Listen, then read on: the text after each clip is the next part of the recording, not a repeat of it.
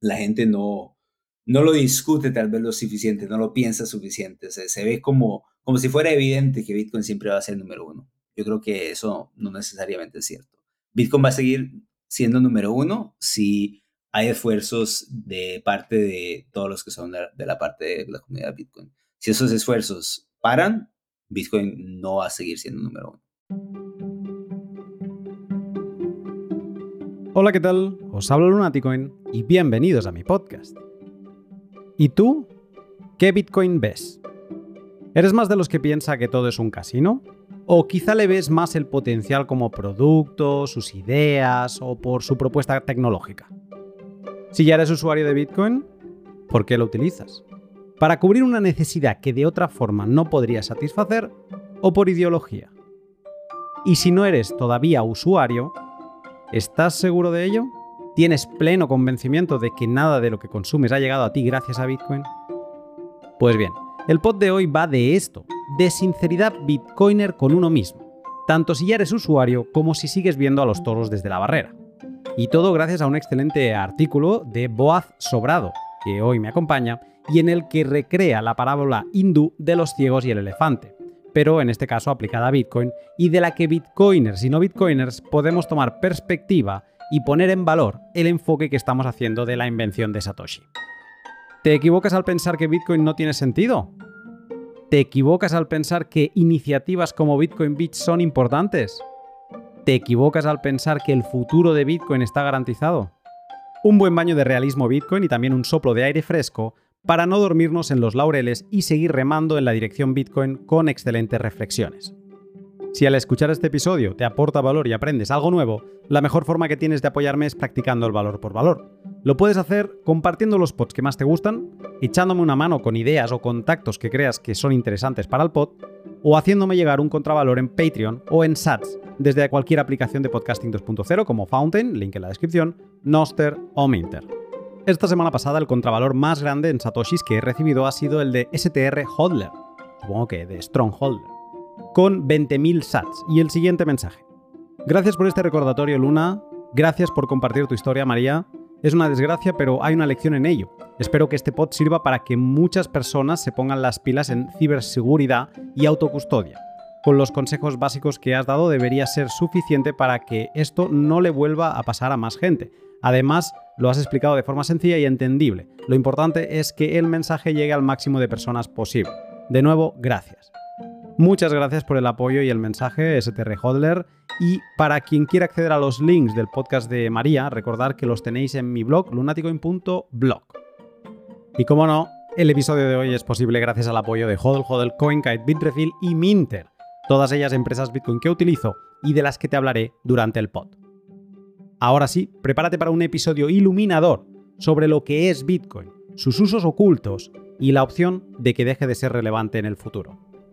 Sin más, te dejo con el pod. Buenos días, Boaz.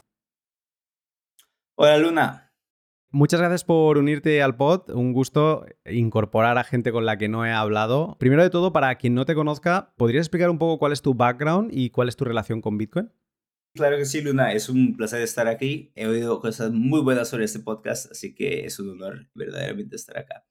Mira, yo Vivo en Londres, ahora mismo trabajo para una plataforma que tal vez se podría decir está más en el lado especulativo de esta industria, pero llevo mucho tiempo escribiendo y pensando sobre temas Bitcoin, sobre temas cripto, y todo esto empezó más o menos en el 2018, que tenía una empresa de turismo online.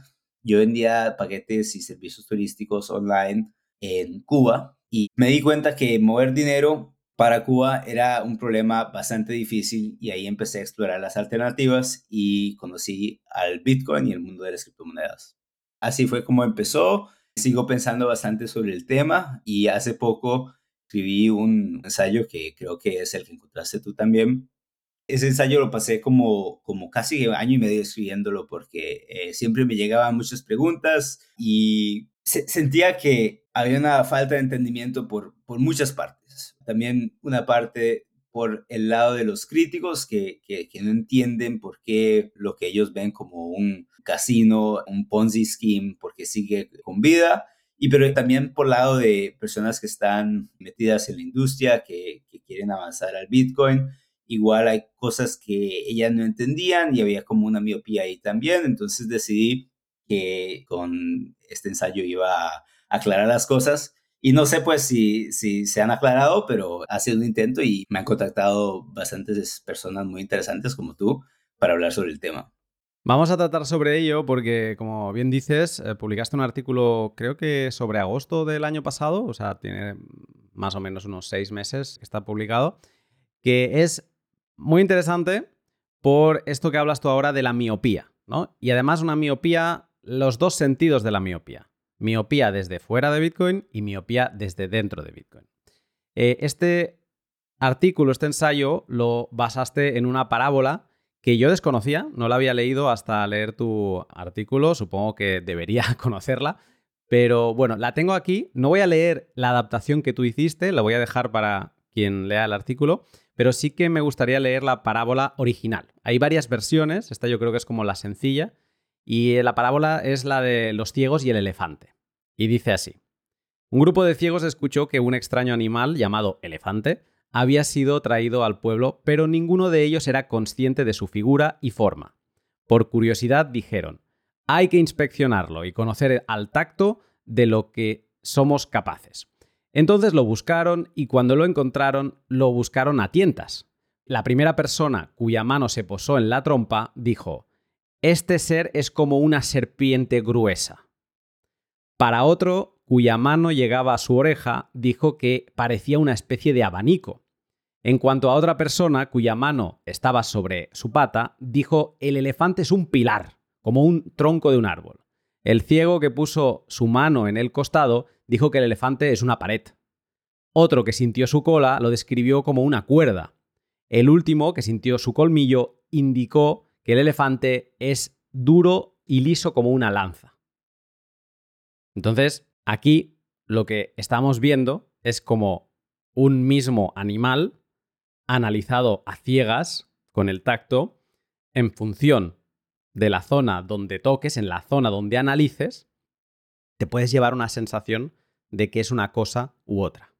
Obviamente, el elefante en tu artículo no es el elefante, es Bitcoin y tú ahí llegas a conclusiones bastante interesantes. Bueno, de hecho, tú agrupas, dices que para la cuestión, da igual hablar de, Bitcoin o de cripto, porque las críticas siempre son las mismas, eh, se apunte hacia donde se apunte. Pero tú lo que vienes a decir es que la gente no llega a tocar al animal entero y que está muy confundida. ¿Por qué?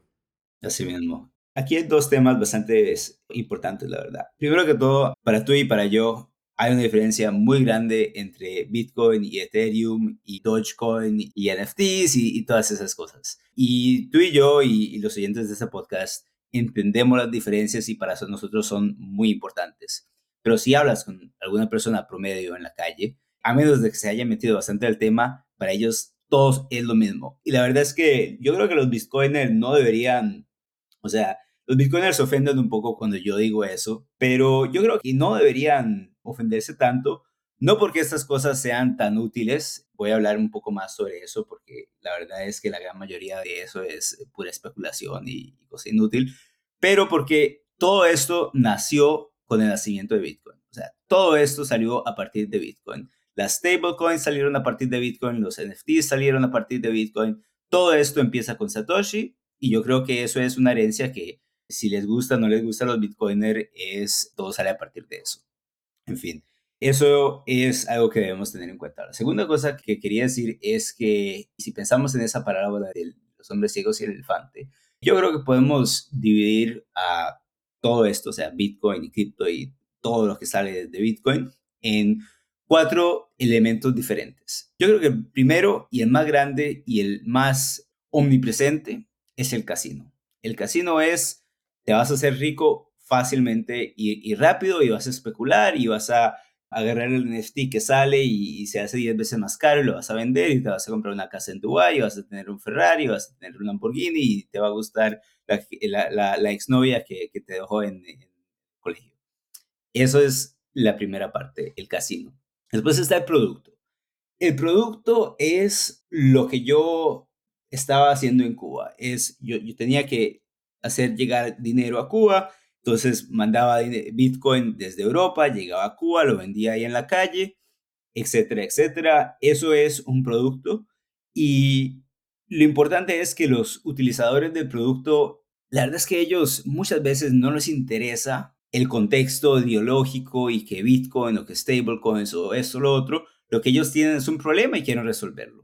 Y además del casino y el producto, también está el movimiento. Yo creo que el movimiento es una parte muy, muy importante. De hecho, sin el movimiento, Bitcoin no estaría a donde está ahora, ni, estaría todo lo de cripto y, stablecoins y NFTs, ni nada de eso estaría ahí si no fuera por el movimiento. Yo creo que el movimiento es la parte, creo que casi que más importante de los cuatro elementos. Y el movimiento es efectivamente un movimiento político y un movimiento social. Y por última parte, también está el elemento de la tecnología. La tecnología es el código, si te metes al white paper, la matemática, todo lo que tiene que ver con criptografía y toda la tecnología que efectivamente hace posible que Bitcoin pueda funcionar y que, y que funcione. O sea, que digamos que la confusión en este paralelismo con la parábola, la confusión que puede generar Bitcoin, tú la divides en cuatro partes, en cuatro elementos que sería por un lado, has dicho el casino, que es esta parte especulativa, el movimiento, que es como esta ideología, ¿no? Esto es un poco la gasolina para mucha gente, ¿no? El por qué estamos aquí y que hace que Bitcoin parezca una religión muchas veces. El producto, que es la, sustancia realmente, lo que habilita que tú puedas estar enviando Bitcoin a Cuba, saltándote censuras y demás. Y por último, la tecnología, que básicamente es el desarrollo, la creación, lo que habilita que todo lo demás en verdad es como la piedra, la piedra angular, es donde empieza todo, ¿no?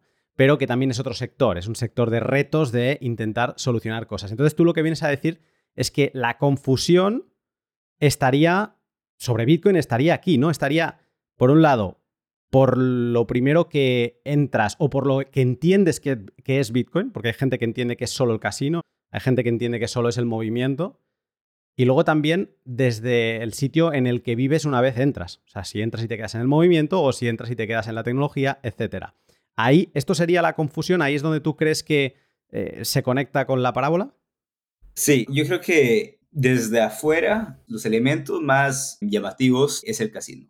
Y yo creo que eso es muy claro porque si te pones a ver algún partido de fútbol y vas a ver que crypto.com está ahí, llegas a crypto.com o llegas a Binance y ves que, no sé, si compras 100 dólares en esto, te dan una promoción y puedes hacer trading sin fees y esto y lo otro, y, tú lo ves y dices, mira, bueno, esto es un casino, esto es efectivamente una especulación donde estás ganando y perdiendo y alguna gente gana y alguna gente pierde, pero la mayoría pierde y eso es. Entonces, desde afuera, yo creo que la mayoría de las personas, la mayoría de los críticos piensan que todo esto es un, es un casino. Ya tal vez algunos de los críticos se meten a investigarlo un poco más y ven el movimiento y piensan que eso es todo lo que es, ¿verdad? Es nada más cuestión política, cuestión ideológica y no tiene nada más que ver con el mundo y que el producto no se está usando, es nada más casino y si no es casino es algún tema político y, la gente que les interesan los productos y les interesa la tecnología, muchas veces no les interesa eh, los movimientos políticos. Entonces, desde afuera, esas son las críticas, yo creo que más confusas que hay, porque no notan que hay personas que están usando eh, sinceramente el producto. Y quiero aclarar algo, que el producto es efectivamente cuando una persona utiliza Bitcoin o stablecoins o, lo que sea para resolver un problema, pero yo creo que no es necesariamente solo el único propósito o la única cosa útil que puede hacer Bitcoin. ¿Por qué? Porque primero que todo, bueno, la especulación también tiene sus utilidades, pero segundo, yo creo que la parte del movimiento, la parte política, la parte social de Bitcoin es algo que no se debe subestimar porque efectivamente ha sido uno de los movimientos políticos que más ha inspirado en estos últimos 10, 20 años, porque no puedo pensar en nada más, en ningún otro movimiento global liderado de jóvenes que, que, ha sido tan útil en formar la opinión pública. O sea, ahora mismo tú hablas con personas que no necesariamente están metidas en el mundo de Bitcoin y casi que todos saben que es fiat, por lo menos en inglés. Decís fiat y eso es un tema que se habla. Eso no se hablaba hace cinco años, hace diez años. O sea, currency era currency, no era fiat currency, ¿verdad? Y yo creo que eso, más eh, los sucesos que han pasado en El Salvador y etcétera, etcétera, yo creo que están abriendo mucho los ojos y de las personas, más la inflación que tuvimos en el mundo, bueno, este año y el año pasado, yo creo que el tema político no se debe subestimar. O sea que por un lado, desde el exterior, está muy bien como, eh, como lo estamos viendo ahora, ¿no? Porque nos estamos centrando en esa parte externa. O sea, desde el exterior, lo que más brilla es el casino. Y es verdad que miras Fórmula 1 y ves eh, Crypto.com, eh, los estadios, la Super Bowl, no sé si hace un par de años era FTX quien lo promocionó. Entonces, eh, es como que es lo que más brilla y es lo que parece. Que todo esto alimenta el discurso de que es un Ponzi, de que es una estafa, y esto es lo que más brilla. Yo a veces me he preguntado si también es como una excusa que se pone la gente porque se siente que se ha quedado fuera y entonces como sabe que llega tarde, es como que necesita reafirmarse en la decisión de no haber prestado atención a Bitcoin. Y como que quizá eh, necesitan fijarse en que esto es un casino, no sirve para nada y ves, ves como es una estafa, ves como esto ha explotado, pues eh, creo que puede ser una de las razones. Y luego dices, que me ha gustado, que el movimiento es lo siguiente que se ve, pero como tiene esos, mm, esos, eh, ese, punto anti-establishment, este punto más religioso, más de ideología, que a mucha gente esto le puede tirar para atrás y no llega a fijarse en la parte del producto. Seguiremos hablando y me gustará profundizar un poco más en estos campos, pero ahora quería saltar, porque esta es como una miopía externa, es la miopía de la que siempre se habla, que la gente no entiende bien de qué va esto, pero me gusta mucho que en tu ensayo hablas de una miopía interna, que una miopía que además mencionas a alguien a quien conozco, al, CEO de, de Bitrefill, a Sergei Kotliar, como un inspirador incluso de este artículo, y como una demostración clara en sus charlas de que desde dentro de Bitcoin, o sea, ahora ya no hablamos de críticos, ahora hablamos de gente que es Bitcoiner, pero que también sufre de una gran miopía y por lo tanto es un ciego más que ha tocado el elefante, pero solo ha tocado una de sus partes. ¿Por qué? Esto fue en parte inspirado por, por Sergey, por conversaciones que yo, yo he tenido con Sergey. Mira, Sergey llega a una charla en una conferencia de Bitcoin, yo creo que era Bitcoin Prague, eh, hace uno o dos años, ya no me acuerdo cuánto. Y para, o sea, el contexto es que Sergey es el CEO de Bitrefill. Bitrefill es, creo que, una de las empresas que más productos vende por Bitcoin en el mundo, o una de las que más vende productos por, eh, por Bitcoin en el mundo, porque con Bitrefill puedes comprar gift cards, no sé cómo se llama en español, Tarjeta regalo. Con, con Bitcoin, entonces efectivamente sí, tarjeta regalo, así mismo. Y si quieres vivir con Bitcoin, eso es súper útil porque yo ahora mismo puedo sacar mi aplicación de Bitrefill, compro una tarjeta regalo del supermercado que queda ahí atrás y ahí puedo gastarlo y, y efectivamente acaba de comprar mi comida con Bitcoin. Entonces, Bitrefill es una empresa que, que tiene, mira, yo creo que según datos públicos ellos procesan como 180 mil transacciones al mes que venden con Bitcoin y también con stablecoins y otras monedas, pero yo creo que Bitcoin es un porcentaje bastante importante ahí. En fin, Sergey llega a esta conferencia, Bitcoin Prague, sabiendo cuál wallet utilizan 185 mil personas que hacen transacciones en la plataforma de, Bitrefill cada mes, le pregunta a las personas ahí, la audiencia, las, personas que están atendiendo Bitcoin Prague, ¿Y cuál es el wallet más popular de, todos los usuarios?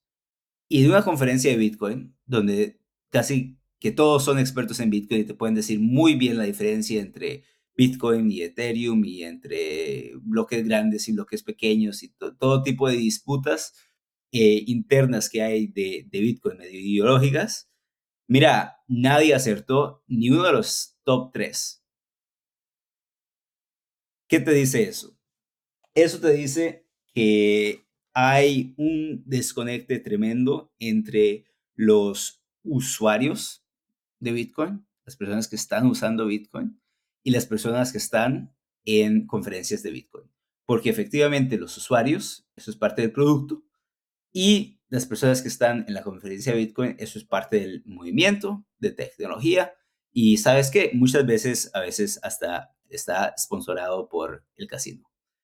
Eso es la miopía interna de la que hablo un poco en, el artículo. Me interesa porque yo desde hace unos años mm, decidí pasarme a vivir la economía circular de Bitcoin. Bueno, no sé si hará dos años todavía, pero cerca está. En el que, bueno, no es 100%, pero sí que buena parte de mi economía del mes pasa por Bitcoin, tanto en ingresos como en gastos. Y entonces, cuando te toca pasarte a la realidad, y también cuando visitas países pues, como El Salvador, como Argentina, ahí te enfrentas a otra eh, naturaleza del animal. Y te toca aceptar cosas que, por ejemplo, desde el movimiento son como tabús. Por ejemplo, que Bitcoin no se está utilizando como dinero.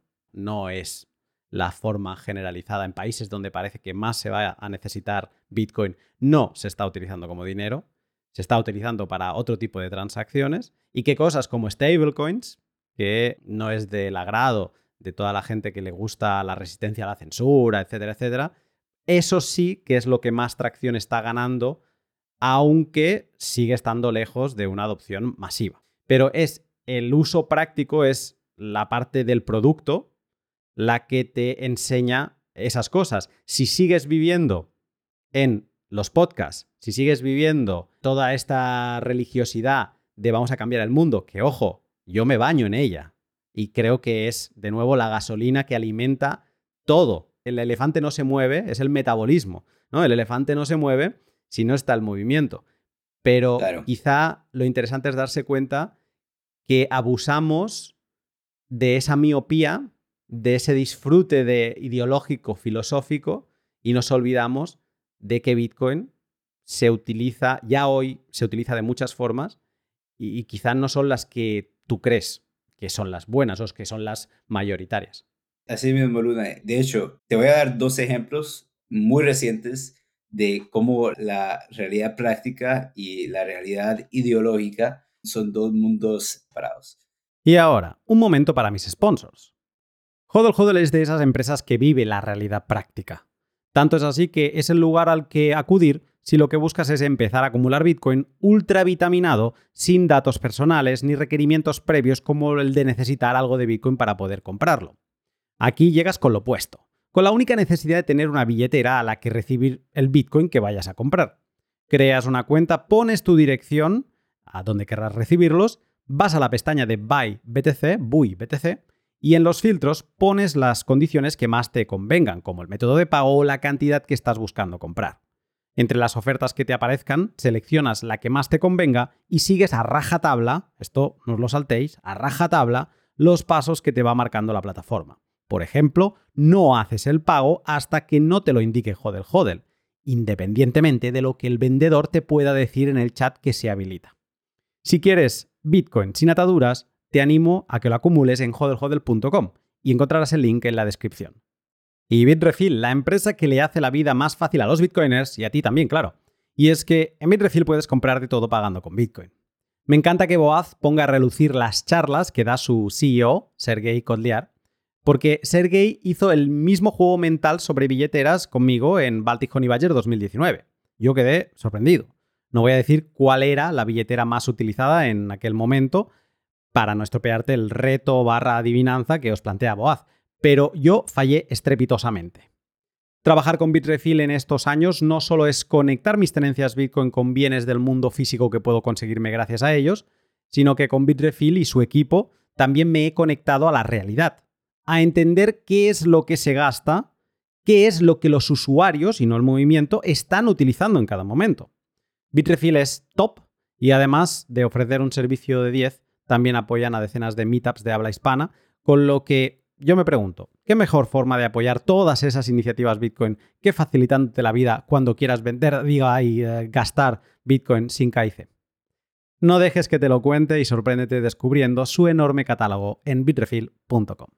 Pero antes que todo, en serio, invito a tu audiencia que, que anoten en un papel, traten de adivinar cuáles son las tres bolas de Bitcoin más populares, que lo anoten ahora mismo y que se fijen eh, si puedes compartir un link a, a esa charla, la charla de Sergey, para que vean cuál es la realidad. Porque yo creo que se van a sorprender que la realidad y lo que ellos piensan que es la realidad son dos mundos tal vez bastante diferentes. Pero en fin, hablando de la realidad práctica, yo creo que tú y yo tenemos eso en común. Yo este eh, mundo de Bitcoin empecé tratando de resolver un problema muy práctico y por eso creo que estoy bastante atento a eso. Y tú como estás viviendo en la economía circular también has notado que la teoría y la práctica a veces, a veces son dos cosas muy diferentes. Te voy a dar un buen ejemplo. Hace un par de semanas estuve en, hice un viaje por Latinoamérica, estoy en Costa Rica y estuve en Argentina.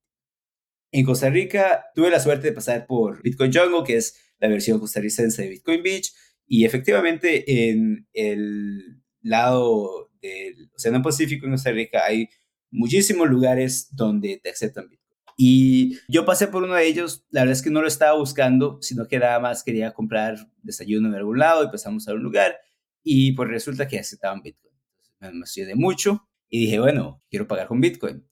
Y sabes qué, me lo aceptaron. Y primero que todo, eso es un resultado fantástico porque en el centro de Budapest, en Hungría, hay un lugar que se llama Bitcoin Bar, donde no te aceptan Bitcoin, porque eso, el bar, el nombre del bar lo puso el, el propietario que, que, vendió el lugar, y el nuevo propietario no le cambió el nombre, entonces efectivamente en el Bitcoin Bar de Budapest, que queda el puro centro de Budapest, no puedes pagar con Bitcoin. Entonces yo estaba muy feliz que me aceptaran el Bitcoin ahí en, Costa Rica, en lo que se llama The Bakery, y pedí un, invoice de, de, Lightning porque sabía que efectivamente eh, era, iba a ser más, más económico así. Y pagué con Lightning usando la billetera de Moon. Moon también es un proyecto buenísimo. Ha sido siempre súper útil para mí utilizarlo porque es eh, autocustodial, pero al mismo tiempo también te quita un poco la complejidad de tener que montar tu propio nodo de Lightning, etc. Yo tengo un nodo de Lightning por aquí, pero está desconectado porque no sé, algo se trabó, entonces no lo pude conectar y no sé qué, ya no está conectado. En fin, el desayuno fueron 40 dólares y yo pagué 60 dólares. 40 dólares de desayuno y unos 20 dólares de, de, de gastos de transacción que ni me di cuenta hasta después de pagar, porque claro, Moon te lo abstrae, etcétera, etcétera, y cuando me di cuenta que pagué eso, dije, bueno, me, salió un poco caro el desayuno.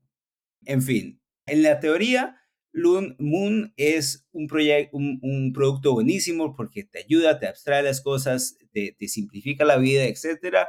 Lightning, en teoría, es un producto que es buenísimo porque tiene costos de transacción eh, súper bajos, etcétera, etcétera.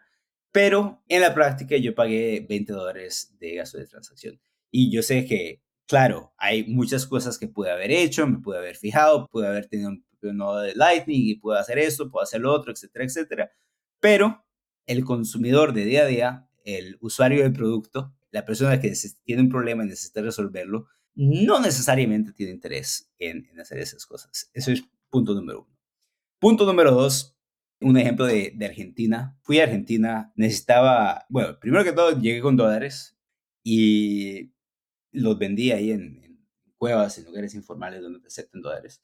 Y eh, después de un tiempo me, me quedé sin dólares. Entonces, ok, bueno, voy a vender criptomonedas. Fui a una de esas escuelas de criptomonedas, pregunté qué es lo que quieren. Ellos dicen que, bueno, lo que ellos quieren es USDT. Ok, perfecto, eso yo lo sabía. Ok, y yo creo que nosotros sabemos muy bien la diferencia entre Bitcoin y, otras criptomonedas. Y, y, si estás metidísimo en Ethereum, entonces sabes que Ethereum es una cosa y Solana y Tron y todo eso es una cosa diferente. Entonces ahí pregunté, mira, USDT en ¿dónde? Y ellos dijeron, en Binance. O sea, para ellos todo eso es Binance. Binance, no importa Tron, Ethereum, Solana, no sé qué, es Binance y lo que ellos quieren es USDT. Entonces, efectivamente, ahí tenés un grupo de empresarios que están utilizando el producto y resolviendo un problema verdadero y no saben ni la primera cosa de la infraestructura de cómo funciona esto. ¿Por qué? Porque no tienen que saberlo, ¿verdad? Entonces, esas son dos anécdotas de cómo la teoría y el mundo práctico son dos lugares bastante diferentes. Hay algo en lo que vengo reflexionando bastante y es en, o sea, lo que has contado de Bitcoin Jungle, esa situación, yo también la he vivido en El Salvador con Moon en 2022 cuando fui, que no estaba la situación de las comisiones, la mempool no estaba cargada como está ahora, o sea, era bastante más barato, bastante más económico que como está ahora. Pero bueno, también viví situaciones como la que has contado tú, decir, Buah, acabo de pagar un 20% en fee sobre el importe total de lo que tenía que pagar. O sea, económicamente no tiene sentido. Solucionable. Hoy en día tenemos herramientas como Phoenix Wallet, como Zeus, eh, otras billeteras que te hacen la posibilidad de tener un nodo Lightning en el móvil muy fácil eh, para todos los públicos, pero de nuevo has de saber que tienes que utilizar esa billetera, ¿no? Si tenías Moon descargada y no la utilizas mucho y la tenías descargada hace un año y no sabes lo que está pasando con las comisiones hoy, te puedes encontrar con la sorpresa que tú has contado. Pero lo de Bitcoin Jungle, yo lo que. Bitcoin Jungle, Bitcoin Beach, todas estas cosas, a veces pienso que es la materialización del movimiento. Que es ese movimiento llegado a la parte física, en la zona del producto. Y esto me lleva a pensar que hay un esfuerzo enorme de, hacer que Bitcoin sea dinero que a veces lleva a, cosas que no tienen sentido, ni financieramente ni económicamente. Sí, pero, em, a ver, eh, primero que todo quiero aclarar que yo no estoy criticando a Moon, es un producto que yo he usado en varias ocasiones y siempre me, ha funcionado muy bien. Claro que con, el fee market que hay ahora cambia un poco la realidad y eso no es culpa de ellos ni culpa de nadie, pero efectivamente eso es lo que está pasando. Pero sí, hay soluciones, eh, pero tienes que estar metido para saberlas. Segundo, eh, tienes, tienes razón. Bitcoin Beach, Bitcoin Jungle son más que todo movimientos políticos, es, es, parte del, del movimiento. No necesariamente parte del producto. Piensa el ejemplo que acaba de escribirte a ti. Yo llegué a una cafetería, The Bakery, en Costa Rica y decidí pagar con Bitcoin y ellos decidieron aceptarlo. Yo tengo acceso a tarjetas de banco. Yo puedo pagar con, con Visa, con Mastercard, lo que sea. Ellos también tienen acceso a un procesador de pagos. Efectivamente, la decisión que los otros dos tomamos de pagar en Bitcoin no fue una de conveniencia, sino fue una ideológica. Y yo creo que eso está bien. Eso está bien porque eso tiene un impacto político y demuestra también que, o sea, los dos estamos preparados para utilizar una alternativa que no necesariamente puede ser censurada, que está fuera del el impacto del gobierno y, que no necesariamente nos, nos pueden devaluar ese dinero. Entonces, el hecho de que no tenga sentido económico, pues casi que no importa, es un acto político, es un acto social el hecho de que estamos aceptando y pagando con Bitcoin. Y, y eso es muy, muy importante y de maneras que tampoco son muy obvias. Yo creo que tal vez la manera en que entendí eso mejor fue algo que dijo el deportador de vez de Alex Navalny, el opositor ruso, donde en una entrevista le preguntan que por qué puede recibir dinero en cuenta bancaria, o sea, vive en un estado en Rusia donde e, efectivamente hay una opresión política y aún así el partido de él en ese entonces eran capaces de recibir fondos a través de bancos rusos. Y le preguntaron, mira, ¿por qué es eso? Y él dijo, porque ellos saben que si nos cierran eso, vamos a aceptar todas las donaciones en Bitcoin y eso va a ser aún más fácil, más difícil de controlar. Entonces, lo que quiero decir con eso es, el hecho de que tú y yo hacemos transacciones en Bitcoin y el hecho de que The Bakery en Costa Rica, en la playa, acepta transacciones en Bitcoin, pensadas solo en, en términos económicos inmediatos, eh, no tienen sentido. Pero si lo pensás como algún tipo de manifestación política, social o como... Activismo. Em, activismo o como, como estar comprando o demostrándole a los poderes y al mundo de que de ser necesario puedo hacer esto, eso ya tiene otro tipo de racionalidad consigo. De alguna forma, mostrar, de alguna forma tienes la sartén por el mango, aunque en ocasiones, como en el caso de Navalny, decidas no utilizar esa sartén, pero en otras, como en tu caso con The Bakery, digas, la voy a utilizar a pesar de que la sartén ahora me va a quemar un poco y si no la utilizase, pues no me quemaría, pero mm, e, estoy demostrando que yo sigo teniendo la sartén por el mango. Así mismo, así mismo. Hay una parte que a mí me parece interesante del artículo y es que cuando nos damos cuenta, sobre todo los que estamos mucho en Twitter, y aquí levanto la mano el primero, cuando nos damos cuenta de que mucho de lo que interiorizamos como realidad de Bitcoin, como casos de uso del mundo real de Bitcoin, en verdad tienen mucho de movimiento y no tanto de producto, ¿no? Que sería esos usos genuinos. Cuando nos damos cuenta de esto, empezamos a pensar, bueno, pero ¿y dónde está el producto entonces, no? Y en tu artículo, seguramente también por tus experiencias con, con tus emprendimientos, hablas de una cosa que es verdad que la he ido viendo, pero quizá no he sabido ponerlo en palabras como tú.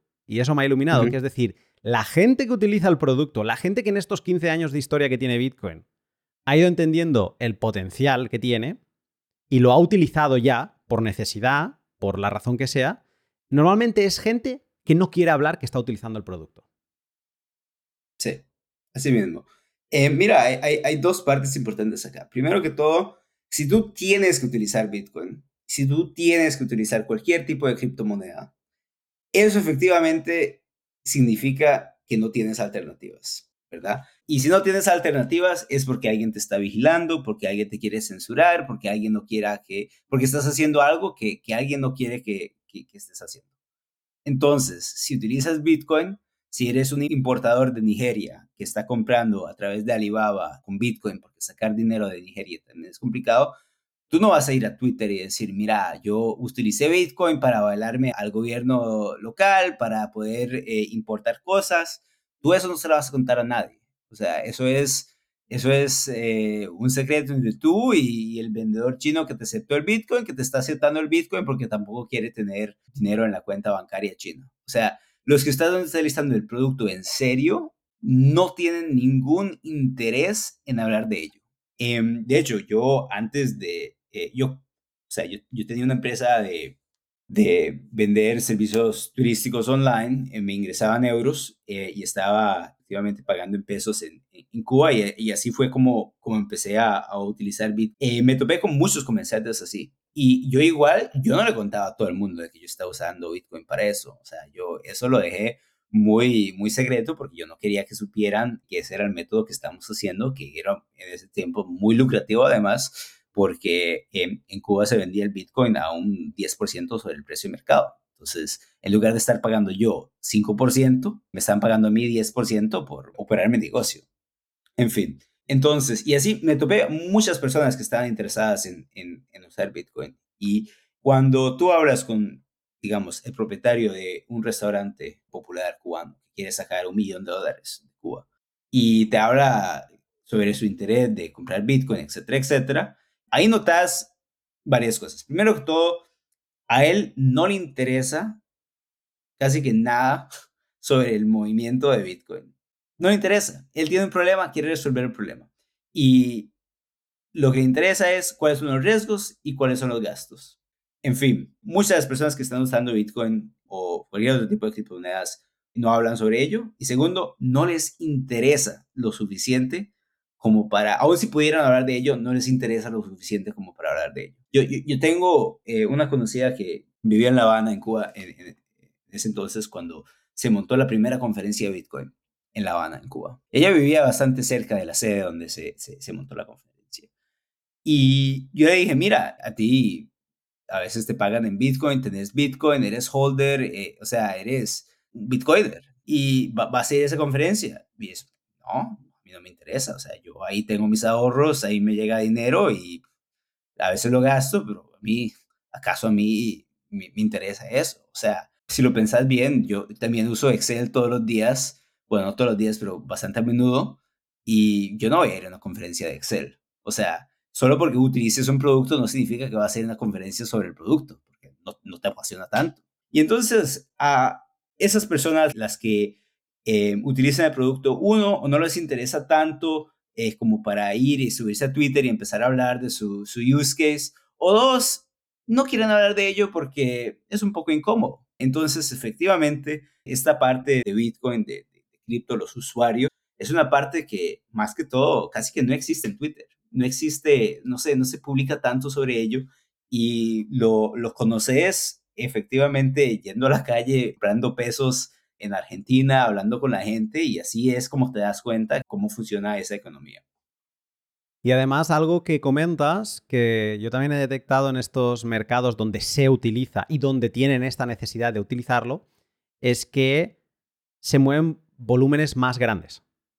Y donde estas comisiones, aunque ahora se ponga el mercado loco de la mempool, da igual. Ellos están moviendo miles y millones de mm, en valor dólar o fiat y ellos esto no les importa. O sea que también el caso de uso en el día a día real de Bitcoin, el que no se conoce, el que no, del que no se habla, no le importa, no le afecta tanto este, estas comisiones. Sí, em, a ellos más, más que todo, o sea, la, comisión del mempool no le importa tanto porque eh, son más que todo transacciones grandes, aunque ahí también depende, ¿verdad?, del, del usuario. Em, también hay muchos usuarios que para quien 100 dólares es que se, lo que se manda de un lado para otro. Pero lo que a ellos más que todo les importa más es la comisión que, te, que cobran los brokers, ¿verdad? Porque son brokers informales que te están vendiendo pesos argentinos o colombianos o no sé qué por Bitcoin y ellos te van a cobrar algo, entonces si vas a hacer un millón de dólares, pues te van a cobrar bastante efectivo. Digamos que te cobran la comisión como en el sistema legacy, o sea que te cobran la comisión en base al volumen y no al, al peso en bytes de la claro. transacción.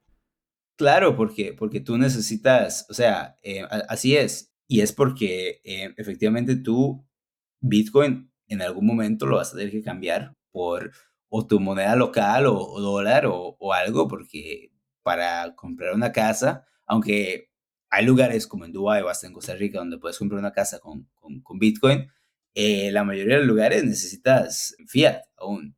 Entonces, sí, y, yo creo que eso también hay una distinción muy importante, que, que no solo es que son montos mayores, pero que también es, un, es una cosa B2B. Yo tengo una intuición que en muchos lugares las personas que están cambiando dinero informalmente, en lugares como Cuba o Nigeria o Argentina o lo que sea, aun si no te aceptan cripto en la puerta, yo tengo la intuición que entre ellos y para calibrar las cosas, probablemente se esté utilizando algún tipo de, método con Bitcoin, con stablecoins, con criptomonedas. Eso nunca llega al público. O sea, tú no te das cuenta que un, o sea, como por el ejemplo que acabamos de hablar, que un importador nigeriano está utilizando Bitcoin para comprarle a un exportador chino, ninguna persona en Nigeria, ninguna persona en China se va a enterar a menos que sean esas dos personas. Si eso es un B2B, entonces el consumidor no se da cuenta que, el producto que está comprando fue, pasó por, em, el sistema de, criptomonedas y asimismo puede ser que si tienes en la calle en, Nigeria y preguntes, eh, ¿utilizas Bitcoin? ¿Utilizas stablecoin? La mayoría de la gente te diga que no, pero están comprando productos de personas de que, efectivamente sí, sí utilizan esos sistemas. Mm. Es como algo que yo lo aprendí de Jack Mallers cuando hablaba de que la gente transaccionará en dólares, pero la, capa de, transacción, la capa de movimiento, la infraestructura que hará que esa transacción sea posible en dólares, será Bitcoin. Y él habla de Lightning y de cómo esos soldaditos iban de al lado al otro del mundo llevando ese valor. Y un poco lo que bien se ha decir ahora es que hay mucha gente en el mundo, quizá en países como Nigeria todavía más, pero hay gente en el mundo que puede estar consumiendo servicios pagando en su moneda local pero que esos servicios han llegado a ese país gracias a una cancelación de deudas, a un medio de pago como sería Bitcoin, como serían stablecoins o cripto en general, ¿no? Y eso la gente no lo ve. Y la gente se piensa que no tiene un impacto a día de hoy en el mundo, todo esto que ellos solo ven en el casino, pero en verdad, o sea, está teniendo tal impacto que ellos están consumiendo bienes gracias a la existencia de, o gracias a lo que inventó Satoshi en 2008-2009 una cosa muy divertida de tu artículo es que si te puedes ir apuntando en las diferentes páginas lo que piensan cada uno de, o sea, lo que piensa cada actor de cada grupo sobre actores del otro grupo y cómo actores de un grupo se perciben a sí mismos en relación al resto de grupos. Entonces, eh, está, lo tienes como todas estas características, las tienes repartidas en el artículo, pero si te haces una lista, parece casi como una, un chiste, una broma, porque te voy a leer algunas. Hay cosas que son lógicas, ¿no? O sea, los desarrolladores han dado la tecnología. Sin ellos, nada de esto podríamos eh, estar hablando. ellos, o sea, los, el casino es el que le da la publicidad a, a, todo esto. Además, una mala publicidad, buena publicidad, pero le da la publicidad. Y luego también el movimiento es el, lo que decíamos, la gasolina que alimenta que haya una causa política detrás de todo esto. Perfecto. es el, es el alma de, de, todo. Los del casino utilizan el lenguaje del movimiento. Esto es muy divertido. O sea, ellos están vendiendo una cosa, están, podríamos decir que están muy obsesionados con el dólar, pero utilizan el lenguaje de resistencia a la censura, de acabaremos con los estados, tal y cual, para venderte su gambling. Muy divertido por ahí. Luego, lo bueno de los casinos es que ayudan a la circulación del producto, porque aunque el movimiento odia al casino, el casino habilita que el producto esté disponible en muchas partes del mundo. O lo que tú decías ahora, que el producto en Argentina lo puedas utilizar a través de Binance para pagar. Luego, los... Esto me ha hecho reír. Los casino owners, los propietarios de casinos, se consideran a sí mismos parte del movimiento. Y esto me ha recordado al meme famoso de Are you coming together? Y se ve a las dos personas, uno dice yes y el otro dice no. es como eh, los del casino se piensan que son parte del movimiento, pero los del movimiento dicen no, no, tú no eres del movimiento, tú eres something else, ¿no? Pero los del casino, aunque los del movimiento no lo quieran ver, son los que en buena parte financian, por ejemplo, las conferencias que tanto nos gusta a todos participar. Al final, eh, hablamos de hay que acabar con todo, pero los del casino son los que están financiando con shitcoins o sin shitcoins, pero están financiando esas conferencias. Y luego, todo esto que estamos hablando ahora, los usuarios no hablan de que utilizan la tecnología, los de la tecnología les interesa mucho trabajar en la tecnología porque hay muchos retos por solucionar pero están un poco como más autísticos en intentar pues saciar esas necesidades de sentirse pues que han aportado algo, ¿no? Y que han construido algo además en un sector donde normalmente está súper regulado todo el sector del dinero y aquí no tienes que, pedir permiso a nadie, o sea, te pones a crear y desde tu garaje pues puedes crear una aplicación que cambie el mundo, ¿no? O que se empiece a utilizar de forma masiva, como podrían ser los casos, yo que sé, de Blue Wallet o de Moon, por ejemplo, ¿no? De golpe, ¡pum! Ahora ya tienes un impacto global y de inicio no has pedido permiso a nadie. Y ahora, un momento para mis otros dos sponsors, Minter y CoinKite. Minter es la aplicación, que si no has descargado no sé a qué estás esperando, con la que podrás poner en orden todas las cosas que aprendes en Bitcoin y fuera de él. Y después de esto lo podrás compartir con todo el mundo. Minter es una aplicación que para comprenderla has de utilizarla. Siente como si Logsec, o quien no conozca Logsec, pues como Word, ¿vale? como si Word hubiera tenido una affair con GitHub y la redlining. Tú lo abres, creas una cuenta de 12 palabras del BIP 39, que bien podría ser algo que hubieras derivado con el BIP 85 en tu Colcat, y ya puedes empezar a crear contenido en abierto. Si eres de una comunidad de conocimiento, como podría ser la de un Meetup, puedes crear un grupo editorial, añadir a todos los miembros participantes y que ellos puedan ir compartiendo ahí las reflexiones y conocimientos fruto de dichos encuentros. Y si alguien escribe algo incorrecto, otro peer del grupo editorial puede corregir ese contenido. Y si no es del grupo, puede sugerir el cambio, pasando a formar parte del documento como autor desde el momento en que se acepte, bueno, como coautor. Y si la gente que lea ese artículo le encuentra valor y decide enviar un contravalor en Bitcoin, todos los participantes recibirán su parte. Eso es Minter. Creación de contenido en abierto, de forma colaborativa, peer-to-peer, incensurable y dentro de la filosofía Value for Value desde su ADN. Así que, ¿todavía vas a esperar a descargarlo? Y por último, CoinKite, hoy además con una bombita en forma de noticia, y es que me dejan chivar que las Colcar Q están ya en rampa de salida. Yo ya tengo una unidad de test en camino, con lo que la espera está a punto de terminar. Vamos por pasos. CoinKite es la empresa canadiense fabricante de los dispositivos más icónicos Bitcoin como la Colcar Mark IV, los Open Dimes o los Block Clocks, que son la mar de increíbles. Hasta ahora, cuando profundizabas un poco en Bitcoin y te animabas a subir el nivel de seguridad de tus sats, la Colcar Mark IV era lo que se te ponía entre ceja y ceja por su look y todo el sinfín de funcionalidades con las que no solo bunkerizar tu custodia, sino también aprender un montón. Pues bien, ahora lanzan la Colcar Q, que se parece un montón a las BlackBerry de antaño y que viene equipada con un escáner QR y otras funcionalidades más para hacer que tu relación con las claves privadas de Bitcoin suba a otra división de comodidad. Estás a tiempo de subir al tren de las eh, reservas de la Q por 199 dólares. Si no has visto todavía cómo luce, te animo a que lo hagas. Ya verás que no, bueno, quizá no, no quieras, no sé. Porque es que cuando la ves no puedes no enamorarte de ella. Y yo espero muy pronto contarte todo sobre ella. Entonces, de, de ver todo esto, hemos empezado diciendo que tenemos miopía externa e interna y de ver todo esto, ya lo que me queda por preguntarte es, bueno, ¿y qué es Bitcoin?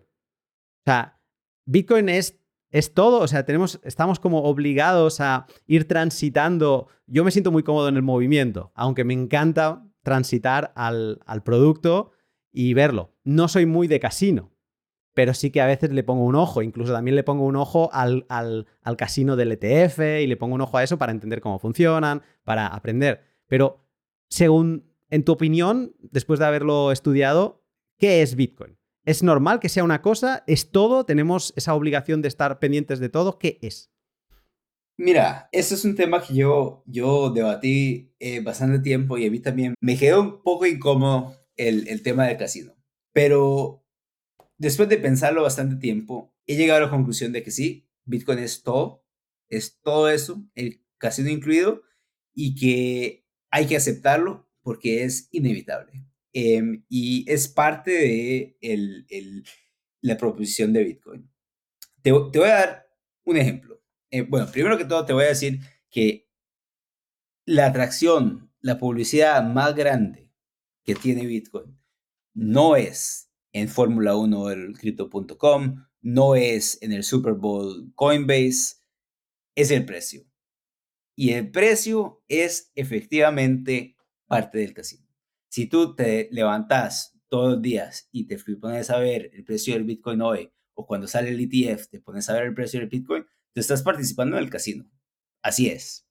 Y yo creo que eso está bien, porque efectivamente el precio de Bitcoin hoy, el hecho de que no está en cero, como muchas personas hace 10 años pensaban que iba a estar, y además de eso, no solo no está en cero, sino que está en un lugar que está bastante por encima del cero, yo creo que es de una manera valida el hecho de que existe un movimiento y un producto que funciona. Y funciona efectivamente porque hay gente que es especuladora de parte del casino, etcétera, que piensan que va a funcionar en el futuro y cada vez que compran es un voto de, confianza de que, ese es algo que, que, funciona y que tiene sentido. Eh, entonces, sí, esa es la, primera parte que, te quería contar, que sí, el casino es parte, y hay que aceptarlo porque es inevitable. Y te voy a decir por qué es inevitable. Si regresamos al pasado y vemos cuando el Internet fue inventado. En Internet, si lees lo que está diciendo la gente, los inventores de Internet, lo, lo que se habla en, en principio de los años 90, cuando empieza a popularizarse, se habla de una distribución de información, de que la gente va a poder entenderse en el mundo, que vas a poder aprender de las universidades más grandes y prestigiosas desde cualquier parte del mundo. Puedes estar sentado en, en, alguna zona rural en España o Colombia o Tailandia o donde sea y puedes ver los lectures de MIT, puedes aprender idiomas, puedes hacer, aprender matemáticas. Va a ser un mundo cuando salga el Internet donde se puede compartir todo tipo de información y por eso va a haber menos opresión política, por eso va a haber más información y eso va a llegar a un mundo mejor. Y sabes qué, eso es lo que se hablaba cuando se estaba popularizando el Internet y en gran parte ha sido cierto. Ha sido cierto en que las redes sociales nos ayudan a difundir información política mucho más fácilmente. Ha sido cierto en el hecho de que existen cosas como Khan Academy, como hasta YouTube, donde gente que no en otro mundo no hubiera tenido acceso a ningún material educativo, ahora puede educarse y puede aprender por sí mismo, etc. Y todo eso ha pasado. Pero en Internet, por volumen, la aplicación más grande es la pornografía. Entonces, ¿qué significa? Si tenés un sistema donde puedes publicar lo que sea, entonces, por volumen, ¿qué es lo que interesa a la gente? Cosas como la pornografía, cosas como la especulación, etcétera, etcétera. Entonces, esto es algo que tienes que aceptar. Si es un sistema abierto donde cualquiera puede hacer lo que quiera, entonces, efectivamente, la gran mayoría del volumen va a ser volumen de vicio. Y yo creo que eso significa que está funcionando bien el sistema porque se pueden publicar cosas en el Internet, se puede publicar pornografía. En Bitcoin se pueden hacer transacciones especulativas. Por eso es que, las criptomonedas han sido una herramienta tan útil para la especulación porque se puede. Porque si tú quieres hacer lo mismo, si quieres hacer un Ponzi scheme en dólares, en euros, etcétera, etcétera, en algún momento tu banco te va a preguntar por qué te están llegando tantas transacciones y, y de quién es y no sé qué, no sé qué. Entonces, la razón por la que existen es porque se puede. Y el hecho de que se puede significa que funciona bien. En el momento que no se pueda, empieza a significar que pues el sistema no está funcionando como fue diseñado.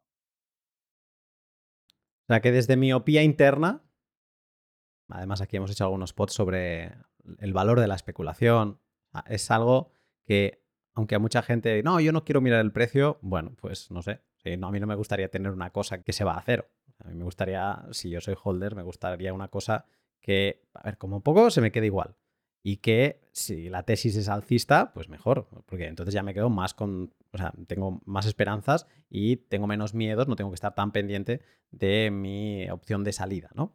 Eh, o sea que, eh, entendiendo eso, digamos que tu opinión es que debemos abrazar a todos los campos. No nos podemos quedar solo con uno, sino que está bien que nos sintamos cómodos en uno, pero que la gracia es que podamos tener una visión de los cuatro pilares que tiene Bitcoin y que quizá los vayamos transitando y que no participemos de la miopía.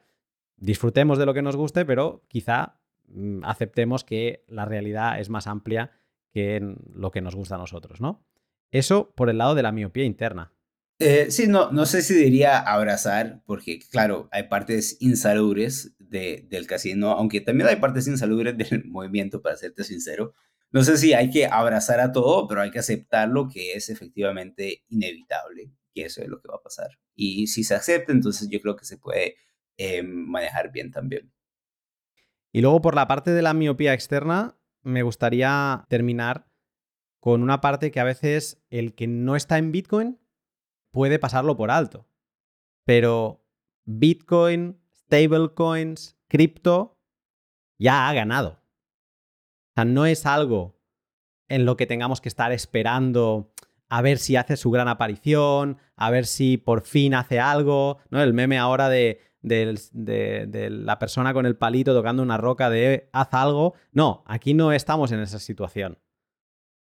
Bitcoin ya ha ganado. Así, así mismo. Esa es mi opinión. Yo creo que es muy fácil olvidarse de esto porque efectivamente han pasado tantas cosas y, el mundo cambia tan rápidamente.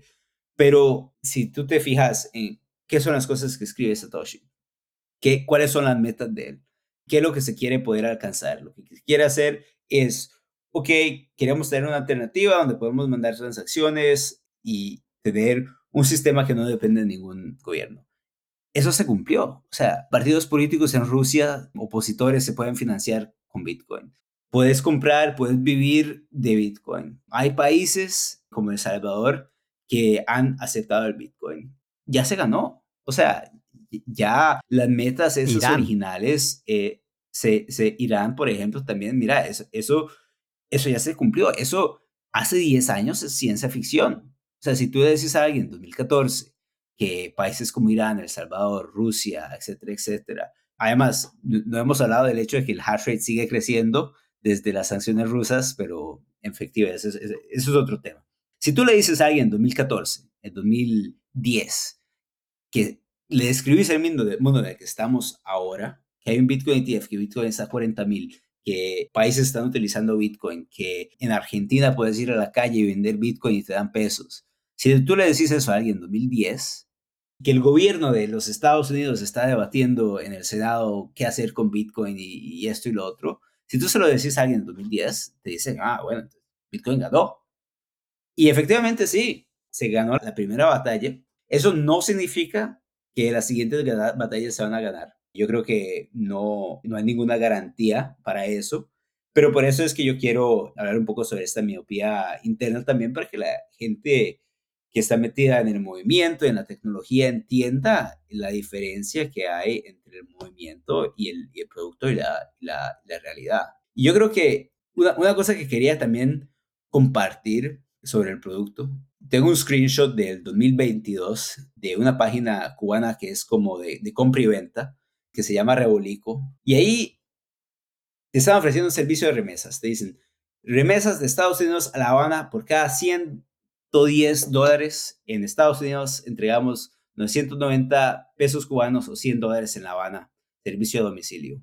Entonces te dicen su WhatsApp, entonces te explican que cuánto, cuánto te cobran por darte dólares en efectivo o pesos cubanos o MLC, que es como un stablecoin cubano que solo funciona en, en tiendas cubanas. Pero al puro final, el screenshot dice, modos de transferencia en Estados Unidos, PayPal, Zelle, Bitcoin.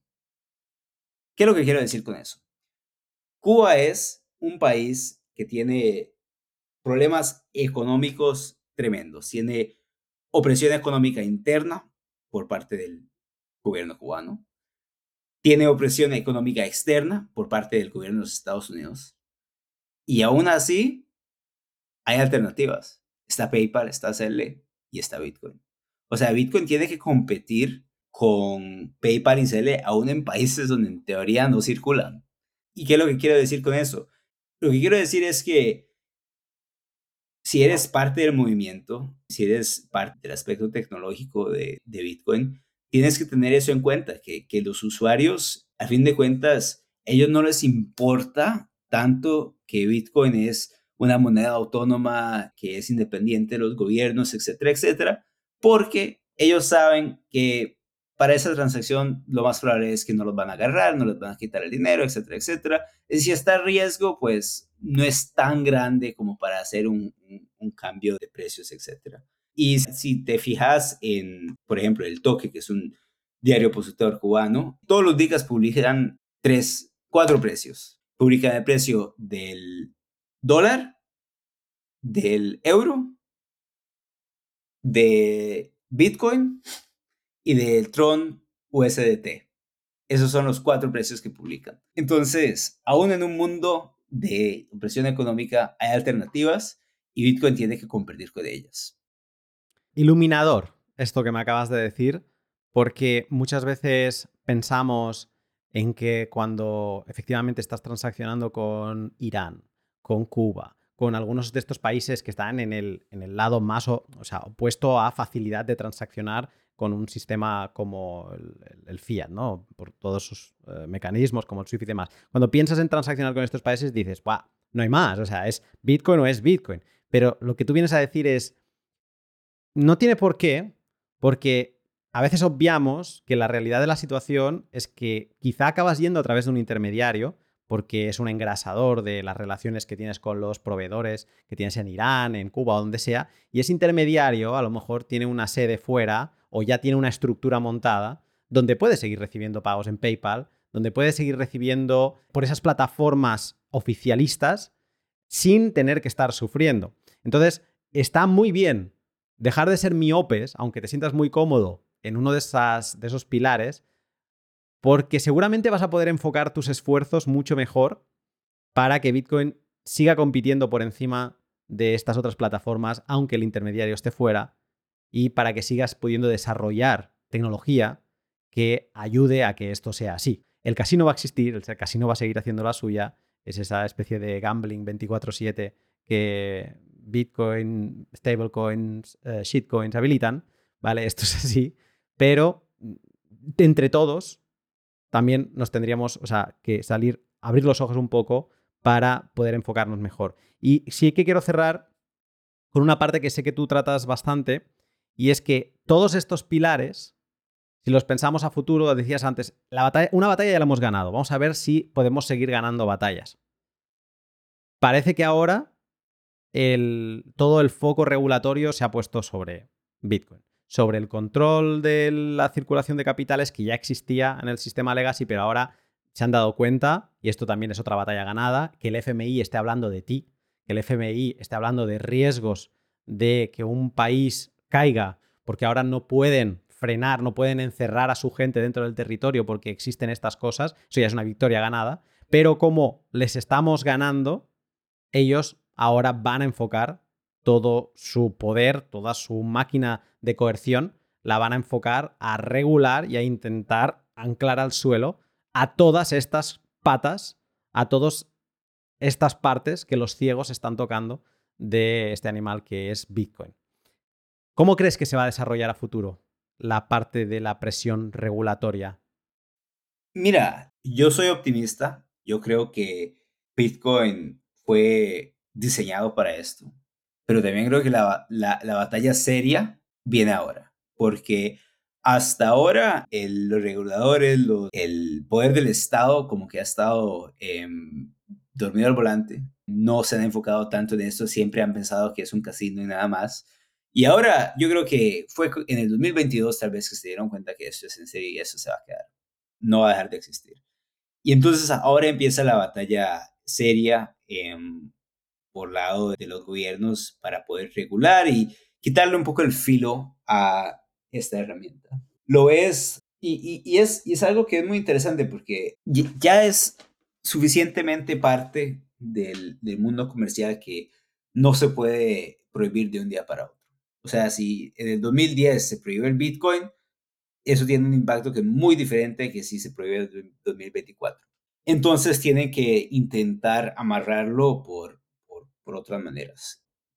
Por ejemplo, la autocustodia es un tema que se ha tocado mucho por el lado regulatorio donde algunas plataformas ya te limitan y puedes comprar tus criptos y todo, pero no puedes sacarlas de la plataforma porque eh, eso requiere de algún otro tipo de licencia o lo que sea, lo que sea. O sea, e, eso, eso es un ángulo de ataque donde, que, que, es bastante serio y, veo que sí está empezando a impactar cómo pensamos sobre esto.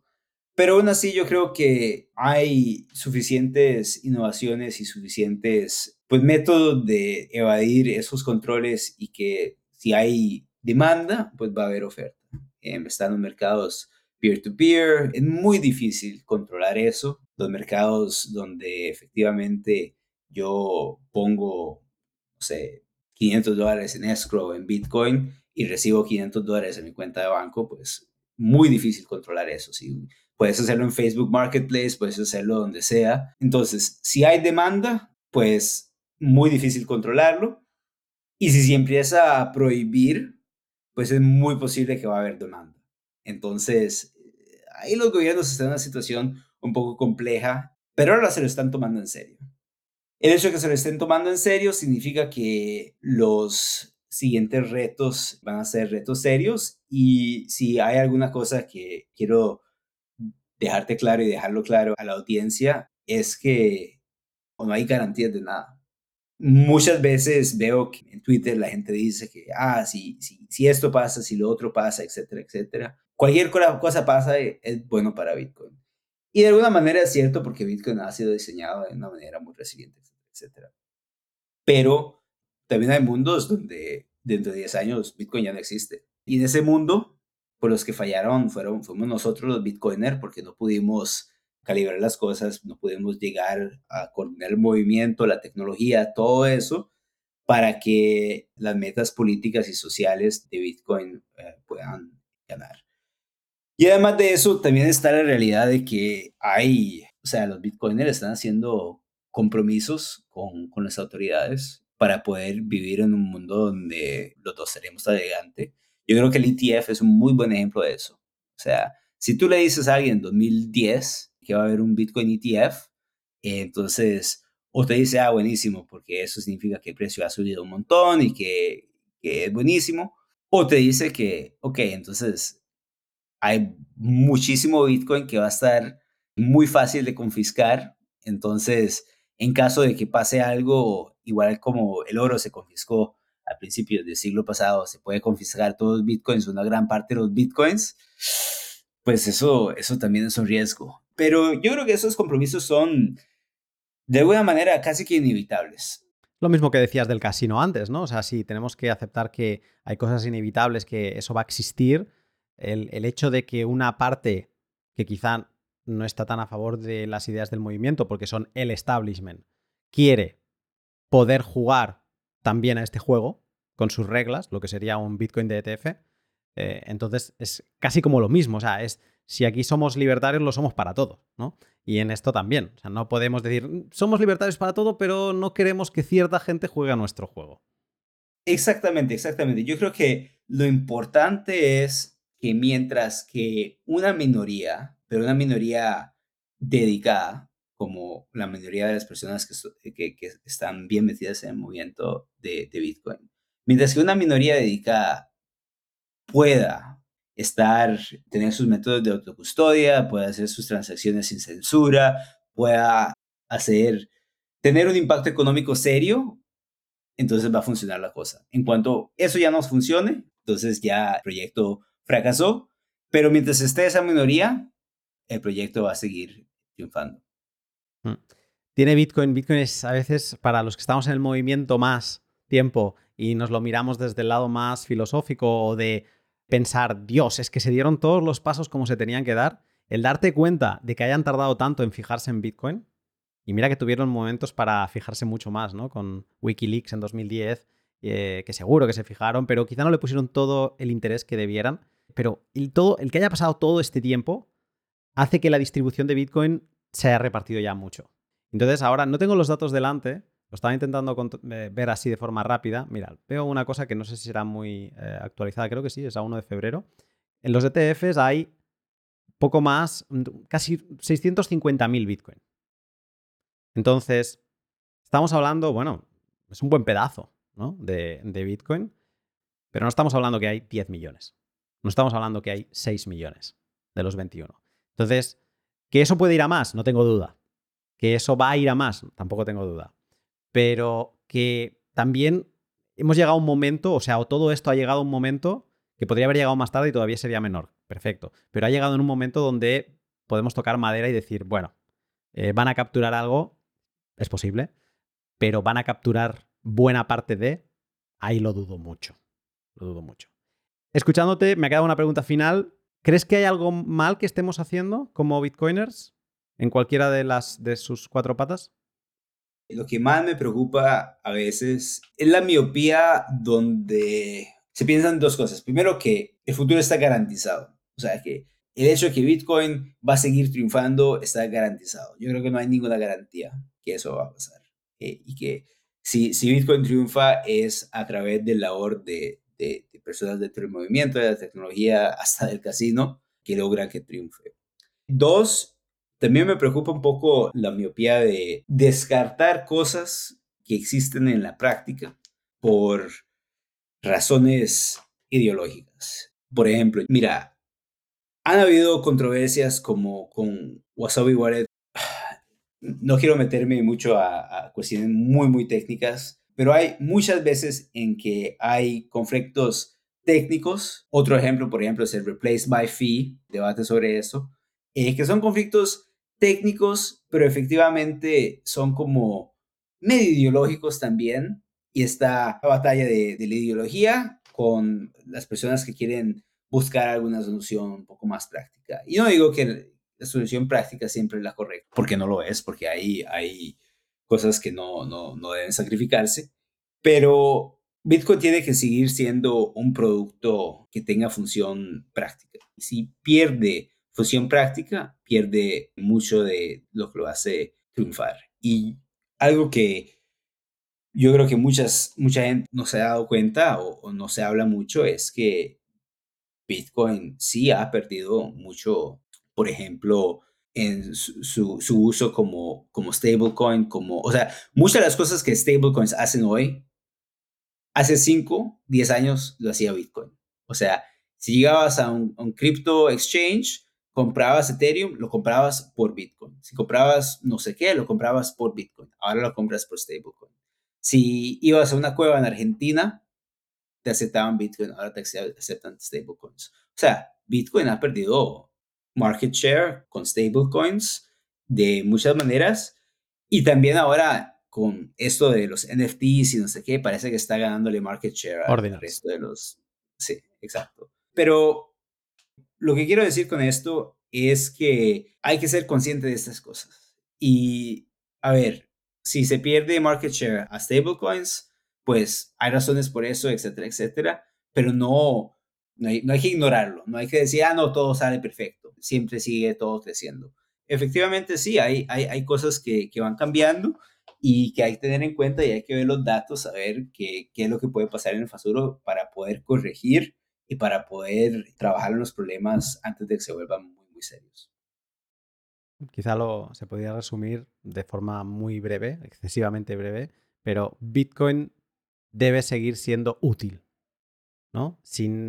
Si deja de aportar utilidad, si deja de cubrir necesidades en favor de PayPal, en favor de USDT, eh, en favor de cualquier cosa que se te pueda imaginar, incluso yo creo que el caso último de Bitcoin, el más, el que lo tiene más difícil de perder es el, ese cofre para acumular riqueza digital que nadie te puede tocar, ¿no? Y que nadie quizá no puede ni saber que tienes. Y que puedes desplazar por el mundo y la puedes reconectar en el lugar del planeta que quieras, como estabas haciendo tú cuando ibas a Argentina, cuando volvías a Costa Rica, etcétera, ¿no?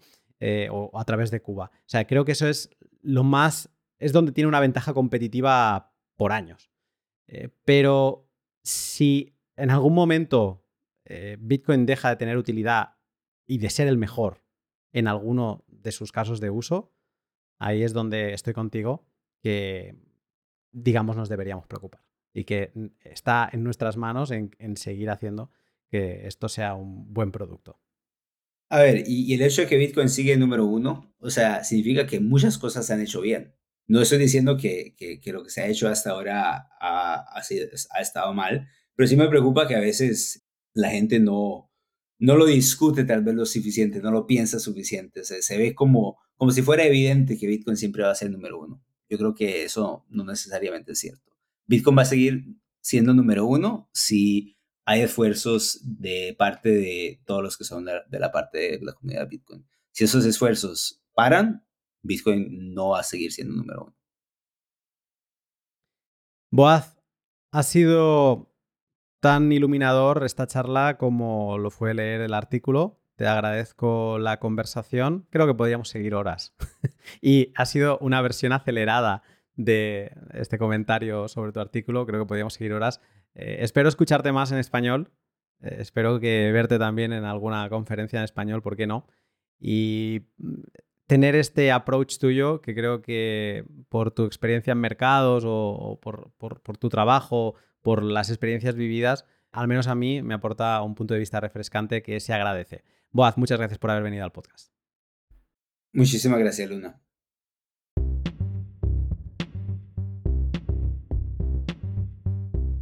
Y hasta aquí el podcast con Boaz, que a mí me ha encantado, sobre todo porque yo llegaba a él con una idea, ¿no? Me parecía muy interesante este artículo, que por cierto había descubierto de alguien de habla inglesa que sigo, no sabía ni que Boaz era, bueno, que hablaba español, él es costarricense, y me lo leí, me gustó, y escarbando un poco dije, ostras, sí, quizá incluso podamos grabar algún pod juntos, ¿no? Y, pero me ha gustado mucho porque el pod ha ido tomando un ángulo que no esperaba, ¿no? Y eso también está siempre bien, ¿no? Cuando te sorprenden. Pero las reflexiones finales han sido muy buenas. Bueno, de hecho me he apuntado varias cosas.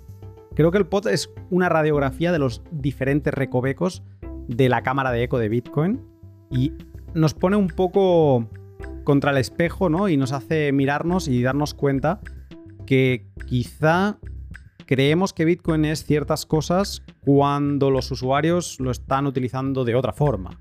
Y yo me considero usuario, y me considero parte del movimiento y me considero, digamos, dentro de lo que puedo, pues eh, toco todos los flecos posibles, ¿no?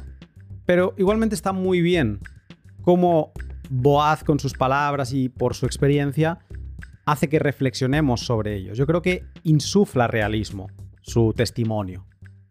El artículo lo dejaré, sé que lo está traduciendo al español, pero lo dejaré colgado ahora mismo ya en la descripción en inglés y cuando esté disponible pues lo actualizaré al español, si no ya sabéis que en el lunaticoin.blog, ahí en, el capítulo del L216 estará todos estos links eh, cuando lleguen y los que ya hay.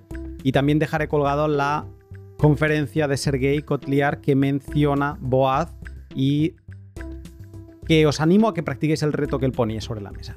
que penséis cuáles son las tres billeteras que más utiliza la gente para consumir, pagando con Bitcoin obviamente, en Bitrefill. ¿No? Pensadlo primero, apuntadlas. Yo de hecho lo voy a hacer, porque como hice este juego en 2019, pero no sé cómo es la actualización en 2023, voy a hacer ese juego y también diré, a ver, eh, o ya lo publicaré en un tweet, si me he equivocado mucho o no. De hecho, voy a tirar del conocimiento que tengo de 2019 y pondré la que iba primero en aquel entonces, o sea, jugaré un poco con ventaja, pero bueno, a ver cuánto me equivoco. Y os animo a que lo hagáis y luego escuchéis la charla si os interesa. Me ha gustado mucho también la parte de los medios de pago como competencia de Bitcoin. Bitcoin es un genial medio de pago para ciertas cantidades, no para micropagos. Para ciertas cantidades es genial, pero el darse cuenta de que, eh, ojo, que Bitcoin ahí no lo tiene todo ganado. Que Bitcoin ahí compite con otros que lo ponen bastante más fácil. Sobre todo porque la gente, el network effect, el, el, efecto red, ya lo tienen ganado esas compañías. ¿no? Estoy hablando de PayPal, estoy hablando de este tipo de compañías. Que sí, que te van a censurar, que hay mucha gente que tiene fondos bloqueados. Ok, igualmente la gente lo sigue utilizando. Entonces, bueno, tener esto, volver a traer esto sobre la mesa, reflexionar sobre ello me parece muy potente. La máquina de la presión regulatoria ya sabemos que está aquí, que esa es la batalla que nos viene, lo sabemos desde hace unos años, pero ahora cada vez lo vemos más en nuestro día a día, vemos las regulaciones que están intentando eh, sacar y entendemos que sí que es verdad que están aquí, que vienen. Y a mí lo que me ha encantado y me ha maravillado es cuando hemos hablado de que los que usan Bitcoin no quieren hablar de que lo utilizan. Y es verdad, y seguramente yo tampoco soy consciente o no lo había pensado, que muchas de las cosas que puedo estar consumiendo a día de hoy quizá han llegado a mí gracias a Bitcoin.